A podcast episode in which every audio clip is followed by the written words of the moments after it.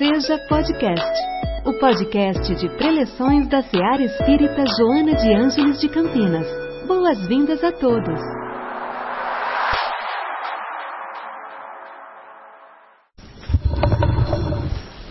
Boa noite a todos. É sempre um prazer a gente poder estar aqui refletindo junto com vocês sobre algum tema do Evangelho, do Livro dos Espíritos. E o, o tema de hoje é um medicamento, um medicamento muito poderoso, mas ao qual nem sempre se dá o devido valor. É a prece. Nesse capítulo, a irmã Joana começa dizendo, falando, né, contando uma narrativa de Tolstói, em que um sacerdote convidou um lavrador a orar, mas o lavrador disse que não poderia acompanhá-lo e disse: Fazes bem, pois que arar é também orar. Nos tempos da escravidão, um, um escravo, um velho lavrador, ele todos os dias, quando chegava no pedaço de terra que ele tinha que trabalhar, ele levava os olhos para os céus e dizia: Senhor, preto velho está aqui. Na simplicidade dele, era o modo que ele tinha de, de orar, de oferecer o seu dia de trabalho, né? Então, com dedicação. Entretanto, nós não podemos esquecer o valor da prece, que é o suporte do nosso trabalho, o suporte da nossa alma. Diz irmã Joana que nem oração sem ação, nem atividade sem prece. A medida ideal é orar antes de atuar, para que essa atividade não seja imprevidente. Bom, nós todas as nossas atividades aqui sempre começam com uma prece, exatamente para que os bons espíritos possam uh, nos auxiliar, nos servir de suporte para a atividade que se segue. O que, que é a prece? Como é que ela age? O livro dos Espíritos e o Evangelho nos dão essas respostas. Uh, no livro dos Espíritos, mas continuo fazendo. No livro do, dos Espíritos, na questão 659, a resposta diz que a prece é um ato de adoração que nos aproxima de Deus e nos põe em comunicação com Ele. Aí no, no capítulo Estudo do Evangelho vem a seguinte explicação: a prece é uma invocação, mediante a qual o homem entra pelo pensamento em comunicação com o ser a quem se dirige. A prece pode ter por objeto um pedido, um agradecimento ou uma glorificação. A maioria das vezes que a gente vê a prece é um pedido, né? A gente está sempre pedindo alguma coisa e muitas vezes esquecendo de agradecer. Nós podemos orar por nós mesmos, por outras pessoas, pelos vivos, pelos mortos. Né? Há espíritos superiores encarregados de recolher essas preces para dar a elas o destino que necessitam para chegar ao alto. Né? Mas esses mesmos espíritos nos alertam que o essencial não é orar muito, mas orar bem. Eu acho que todos nós, alguma vez na vida, tivemos, eu não sei se todos, mas eu que vim de família católica, era um tal de mandar rezar doze Pai Nosso, não sei quantas Ave Maria, a gente ficava lá, tá, tá, tá, repetindo mecanicamente as palavras decoradas da prece. Isso não é prece, isso não é oração. Com isso a gente ocupa o tempo, mas é uma coisa vazia e automática, não é a prece. A prece é um estudo íntimo, é um momento em que nós examinamos os nossos erros, os nossos defeitos, em que nós entramos em contato com Deus para refletir exatamente sobre, sobre esses problemas. Como é que foi o nosso dia? Nós fizemos mal a alguém? Nós magoamos alguém? Nós fizemos o bem que podíamos? Onde foi que nós erramos? Isso é uma prece, é uma reflexão sobre esses problemas, não é ficar repetindo as mesmas palavras, né? A prece é um momento então de recolhimento íntimo, que a gente com fé, com sinceridade, com o coração nós vamos orar. Ela não é feita dos lábios, né? Jesus já nos ensinava, está lá em Marcos, em Mateus, em Lucas, uma série dos evangelistas, é, que quando quiséssemos orar, que nós nos, o fizéssemos em segredo.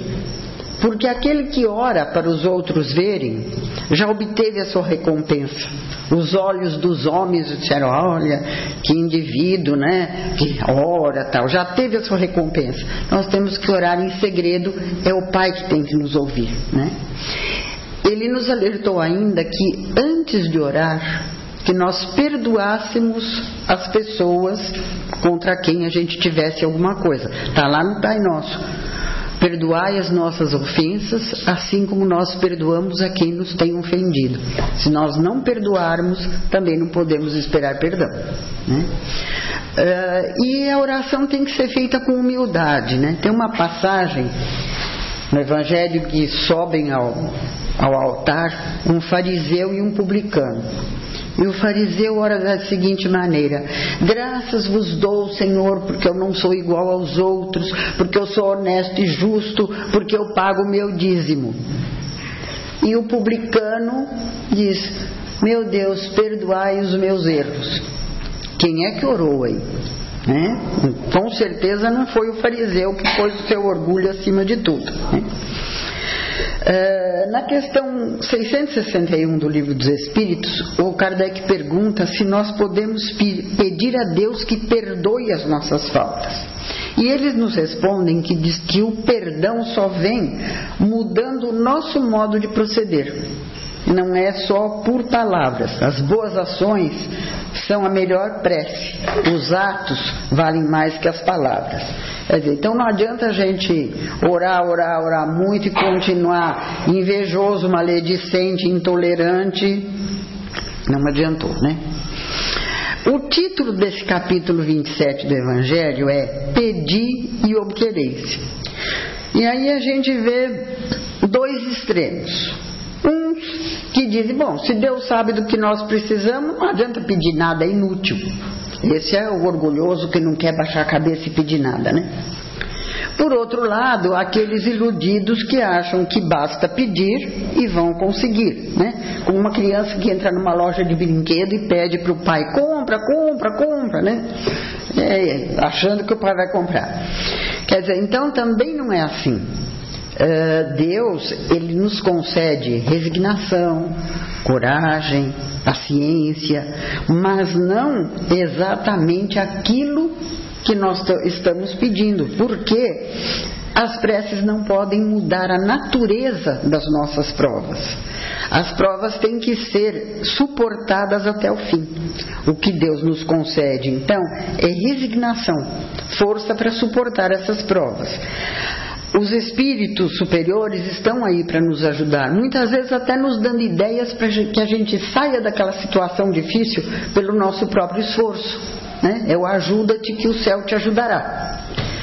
Dependendo das nossas atitudes, da nossa reforma íntima, as provas poderão ser abrandadas, mas não exatamente eliminadas. Né?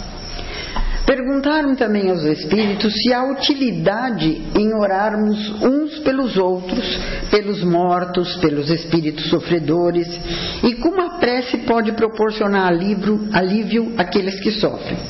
Então, para a gente entender como ela pode ser eficaz, é preciso que a gente entenda um pouco do seu mecanismo. Todos nós, encarnados e desencarnados, estamos mergulhados no fluido universal. Esse fluido é o veículo do nosso pensamento, como o ar é o veículo da palavra. Então, quando por um impulso da vontade nós dirigimos o nosso pensamento a alguém, estabelece-se uma corrente fluídica que vai atingir então também esta pessoa. Podemos fazer isso para o bem ou para o mal, né? Então, a energia dessa ligação ela é proporcional à força do nosso pensamento e à nossa vontade. Então, se nós orarmos concentrados, realmente pensando naquilo que estamos fazendo, esse, essa oração vai chegar àquele que está necessitado. A alma vai sentir um alívio, porque é uma ação magnética que vai provocar este alívio, né? esse fluido que vai envolvê-la. No livro Mereça Ser Feliz, o, pelo espírito Hermance Dufault, psicografia de Vanderlei de Oliveira, nós encontramos um, o seguinte texto sobre a, a prece. É um pouco comprido, mas ele é muito interessante.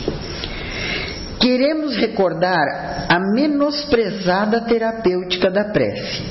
Menosprezada porque não é usada com a utilidade e proveito que se poderia, inclusive pelos próprios espíritas que possuem largos conhecimentos sobre seu valor. A prece é um bombardeio de luz, rompendo o campo tóxico da aura e alcançando o corpo espiritual. É uma limpeza provocada por impulsos mento-eletromagnéticos, quer dizer, o pensamento fazendo essa ação magnética no fluido, né? na corrente dos chakras, restaurando o nosso equilíbrio e causando uma agradável sensação de sossego. Alívio, esse é o melhor efeito da oração.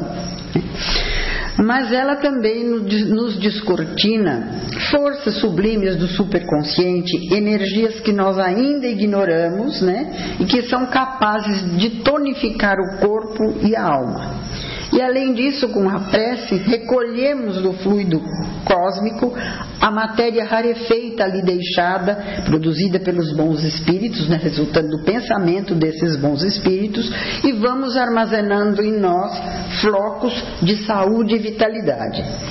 Podemos até concluir que a prece funciona como autopasse porque nós mesmos, ao nos colocarmos em oração, captamos essas boas energias, né?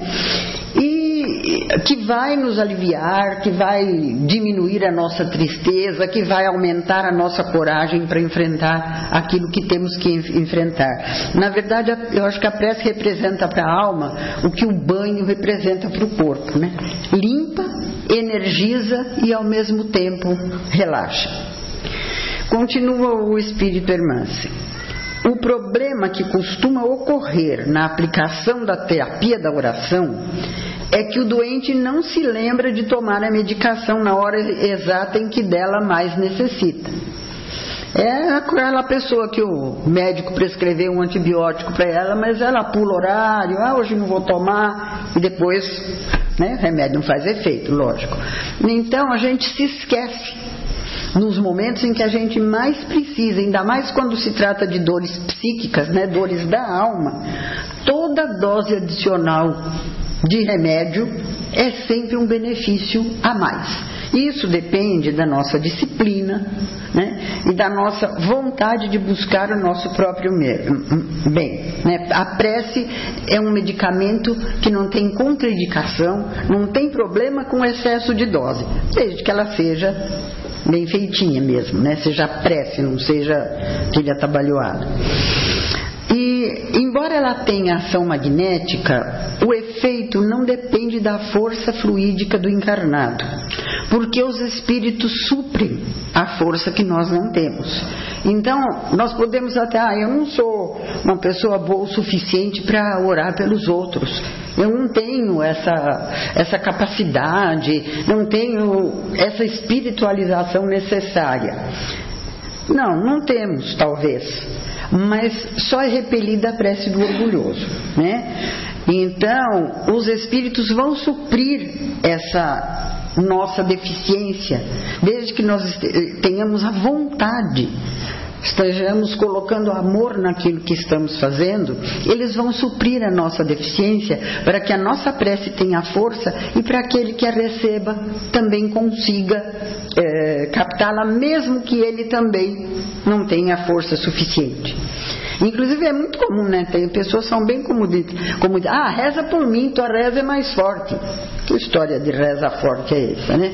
Uma vez que nós temos os espíritos para suprir a nossa insuficiência, isso não passa uma desculpa esfarrepada do preguiçoso que não quer orar, né? Não é que a gente deva se recusar. Toda vez que alguém pedir para a gente orar por ele, lógico que vamos atender esse pedido. Isso também é uma caridade. Mas melhor seria que o próprio pedinte também orasse e juntasse a sua oração à nossa, para que ela adquirisse mais força. Uh, mas nem sempre a prece, assim comum, coletiva, ela é tão poderosa. Porque o que, que acontece? se nós, as pessoas têm que estar ligadas pelo mesmo objetivo, pela mesma vontade, o mesmo pensamento. Não adianta reunir 100 pessoas para orar juntas, uma está pensando no boleto que tem que pagar amanhã, a outra lembra que esqueceu a janela da casa aberta e vai chover. Quer dizer, isso não, não leva a nada, né? Ninguém está unido ali. Isso aí não, não tem força, vamos dizer. Mais vale uma pessoa orando sozinha, mas com o pensamento e a vontade dirigindo aquilo, do que muitos egoisticamente ali reunidos. É, numa casa onde se acende a claridade do Evangelho, erguem-se defesas poderosas impedindo a invasão das forças desagregadoras da erraticidade inferior. Né? Quando oramos, nós vamos estabelecendo resistências capazes de suportar a agressividade da maldade, seja de que plano for. Né? O André Luiz, num dos seus livros, nos conta que havia um rapaz que vivia, tinha uma vida desregrada, ele estava sempre acompanhado de obsessores que o induziam a beber, a fumar, a jogar, né? Agora, esses obsessores acompanhavam esse rapaz até a porta da casa dele, mas não conseguiam entrar. Porque a esposa dele orava, fazia o evangelho, tinha um comportamento bom, exemplar. Então, isso criava uma barreira eletromagnética e os obsessores não podiam entrar, eles ficavam do lado de fora, esperando quando o rapaz saísse, saíam eles atrás outra vez. Né? Então, a oração tem esse poder de também nos afastar das coisas más que possam estar querendo se, se aproximar de nós. Né? Uh, nós podemos orar em qualquer momento, em qualquer lugar, não importa. Alguns locais talvez se tornem mais propícios pelo recolhimento, porque não há ruídos exteriores. A gente às vezes não consegue se desligar, mas tem gente que se desliga. Esse pode orar no transporte coletivo, onde quiser, porque ele se desliga do que está à sua volta. Ele se concentra naquilo, eleva seu pensamento e ora. É. Mas não é que só se pode orar dentro de um templo, de uma casa espírita, de uma igreja, do que seja. Nós podemos orar em qualquer lugar, a qualquer hora. Só temos é que nos recolher intimamente, ter a vontade de fazer com que o nosso pensamento se comunique com os espíritos, eh, de fazer essa revisão íntima nossa, para que a prece realmente tenha esse efeito. Aí depois disso é um alívio só, né? A gente parece que sai dali Uh, aliviado, sossegado, uh, com mais forças para enfrentar a vida. Né? Jesus era um trabalhador infatigável. Ele agia onde se encontrasse. Mas mesmo ele, de vez em quando, se recolhia, se afastava dos demais para orar para ter aquele, aquele momento de conexão com o Pai, porque ele considerava a oração uma medida de segurança e de sustentação. Não à toa ele dizia para nós: orai para não cair em tentação. E ensinava: orai e vigiai, porque não basta murmurar palavras, né? É preciso que a gente saiba do que, o que está falando dizer aquelas palavras com o coração e não com a boca, e ter a vontade de corrigir os nossos erros para que essa prece realmente se torne eficaz. Que os bons espíritos nos, auxiliem sempre a orar com eficácia. Muito obrigada. Em nossa célula de amor, sua presença é sempre bem-vinda. Acompanhe também nossas atividades nas redes sociais. Acesse arroba seja CPS. Afinal, sua participação faz a SEAR acontecer.